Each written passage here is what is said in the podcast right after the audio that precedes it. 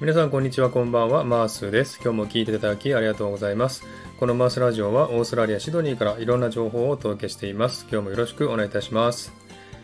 えー、さてですね、今回はですね、えー、理想の夫婦像とは何かというタイトルの4回目になりますね。えー、今回は夫婦関係は子供にも影響するというタイトルでお送りしたいと思います。えちょっとね、久しぶりになりました、このですね、え夫婦シリーズですね、えこの話をね、ちょっと続きをしてみたいなと思っております。え前回はですね、怒りは全ての悪の根源というタイトルでお送りしました。え怒ることにメリットはないというお話なんですね。え夫婦関係悪くなると子供たちはね敏感ですので、えそういった雰囲気を感じてで心に影ができてしまうんですねでうつ病になったりということもあるかもしれませんそんな感じでね、えー、お話をしましたで今回ですね、え夫婦関係は子供にも影響するというタイトルをつけたのは、え最近私もですね、少しずつ夫婦関係を修復しようと努力してるんですね。で、その、まあ、えー、まだまだ成果は出てませんけれどもね、えー、少しずつ、え、間を縮めていって、え、少しずつ話すようになってきたらですね、え、子供たちも少しずつ明るくなってきたという雰囲気がね、見えてきたので、え、こういうお話をしようと思ったわけですね。でやっぱりですね喧嘩してた頃の子供たちは情緒不安定気味という感じでしたね。え特に長男は神経質な感じなので、え人をねちょっと信用できないという感じに考えていたようです。えそれから次女はですね、え、ちょっとね人見知りをするタイプなので、えあまり友達もできないというね、え感じでしたね。で2回目にですねお話ししましたが私は5年間ほどかけて、え妻と距離を置いてました。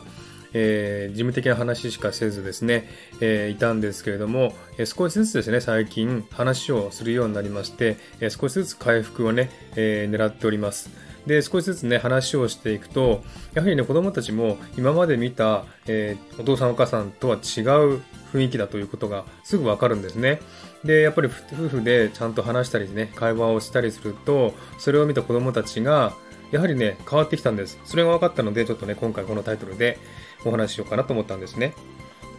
えー、つまりですね、えー、子供たちは母親に親しみを感じてますので、えその母親をいじめる父親は、え悪者だという認識を持ってしまうんですね。で、え、結構ね、そういった人をね、信じられなくなるというね、そういった、え、方向に走ると思うんですね。で、父親が嫌いになっていくということなんですね。えですが、夫婦仲が良くなると、子供たちも明るくなってですね、え安心する姿がよく見えてきました。えー、まあ、夫婦もそうですけどもね、え子供たちがよく話すようになって、で、え私にもね、え話しかけるようになってきた。で、えー、兄弟同士でも、え明るく話すようになったという傾向が見られてきたんですね。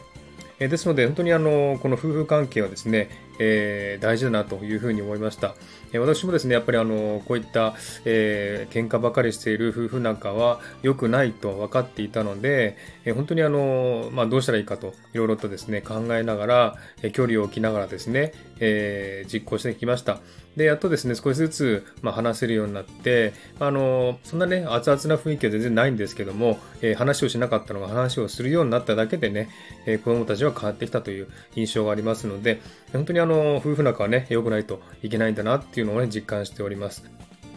それで結論なんですけれども、夫婦仲は子供の前では作っててもよくしろということですね。えー、これは本当にあの難しいことかもしれませんけれども、えー、ね、旦那さんとか奥さんの気に入らないとこもあるだろうし気分悪い時もあるだろうし、えー、ねえそんな時もですね、え子供の前ではですね、えー、ぜひ仲良くしてほしいなと思います。で子供がいなくなったら喧嘩してほしいですね、えそれがね一番いい方法じゃないかなと思います、え私は今実感していることをですね、え少しお話しました。いかがでしたでしょうか？はい、えー、じゃあ今日はね、この辺で終わりにしたいと思います。今日も聞いていただきありがとうございました。えー、ハートボタンポチッと押してもらえたら嬉しいです。えー、ではまた次回お会いしましょう。ありがとうございました。